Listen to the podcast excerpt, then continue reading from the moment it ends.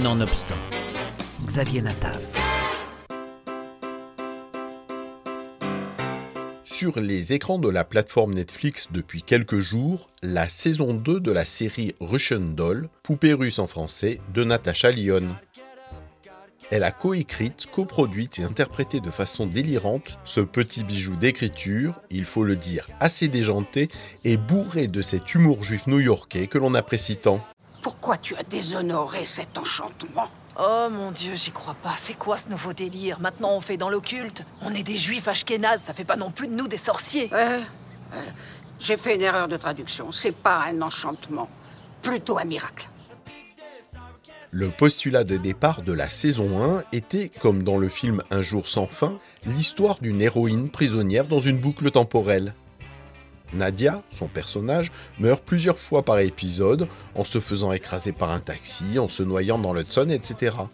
Après chaque trépas, Nadia se retrouve au point de départ dans les toilettes gothiques rococo d'un appartement où se croise une faune bigarrée pour sa fête d'anniversaire de 36 ans avec ses copains intello, lieu qui, avant d'être un loft pour artistes, était une ancienne école juive où l'on étudiait le Talmud. Salut. Salut Alors voilà, euh, donc oui, ce bâtiment est une yeshiva, mais est-ce que vous avez remarqué qu'il y a une inscription au-dessus de l'entrée qui est carrément très très flippante? Qu'est-ce qu'elle veut dire? Bah, tu le sais pas T'es un peu juive, non? Oh, pas de mon plein gré. En fait, tu vois, la religion, c'est vraiment pour les crétins, ok? C'est raciste, c'est sexiste. Y a pas de pognon à se faire. De nos jours, ça sert à rien. Dans la saison 2, la boucle reprend, mais cette fois-ci, elle se retrouve au temps où sa mère était enceinte d'elle-même, ainsi qu'à Budapest au moment où sa grand-mère était pourchassée par les nazis. Je peux te poser une question, Rousse C'est quoi le problème avec ma mère? Avec ta mère? Ouais. Ah, Elle a vécu des trucs qu'on peut même pas imaginer. Auschwitz. On n'arrivera jamais à entrer dans sa tête. Ou alors, elle est née comme ça, nature contre culture. Mais on pourrait parler d'autre chose parce que j'aime pas trop crier Auschwitz chez un vendeur de voitures. Pour écrire et réaliser Poupée russe, Natasha Lyon a beaucoup emprunté à sa propre histoire familiale, elle qui naît dans une famille juive orthodoxe, qui s'est faite expulser de l'école juive pour y avoir vendu de la marijuana et dont les grands-parents étaient des survivants de la Shoah. Il ferait un super géniteur. Quoi? Il en saurait rien. Il est super grand et il habite vraiment très loin de la maison. Ouais, et c'est aussi un nazi au deuxième degré. Tu sais qu'on est en train d'assister au déclin d'un homme. Ouais, c'est ça. Il coche toutes les cases. C'est exactement ce que je me tue à te dire. Oh, pitié, non, tu sais quoi? Génial. Ok, t'as gagné, c'est probablement le bon. D'accord, ouais. Ouais, voilà, tu as ma bénédiction. J'en ai pas besoin, mais ça peut toujours servir.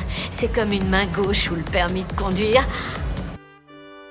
Dans cette nouvelle saison, notre hipster urbaine essaye de récupérer les Krugerrantes de sa famille, ces pièces d'or dans lesquelles sa grand-mère avait investi parce que, comme beaucoup de survivants de la Shoah, elle se méfiait de tout, absolument tout.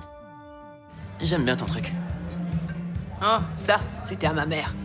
C'est un. un Krugerrand. Tu sais ce que c'est? Ah, non. Non, je sais pas.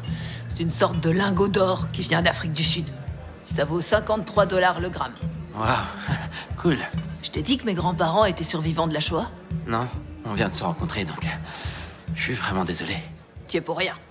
Bref, quoi qu'il en soit, après la guerre, la plupart des survivants étaient un peu parano et ne faisaient pas confiance aux banques. Alors, mes grands-parents ont décidé d'acheter 150 babioles de ce genre. Et ma mère, qui était un putain de numéro, les a tous vendus, excepté celui-là. Et combien pouvait valoir 150 mais... Bon, je sais pas, le cours de l'or est fluctuant, mais...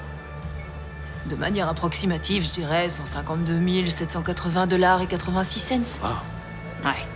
Et tu sais pourquoi je le sais? Je le sais parce que c'est ce qui aurait dû payer mes études. Mais non Moi, ce que j'ai, c'est un pendentif de la mort qui tue. Tu le connais? Pas personnellement. Pourquoi il y a des cailloux? C'est une tradition juive, on met des cailloux sur les tombes. Ah, En signe de respect. Ouais, comme dans la liste de Schindler. bien sûr. Mais ce gars, euh, Kiss Laszlo, c'était un prêtre. Chelou, même pour Spielberg. Série culottée, métaphysique et vertigineuse, Natasha Lyon signe avec une deuxième saison de Poupée russe tout aussi déjantée que la première, une réflexion tendre et intelligente sur les traumatismes générationnels.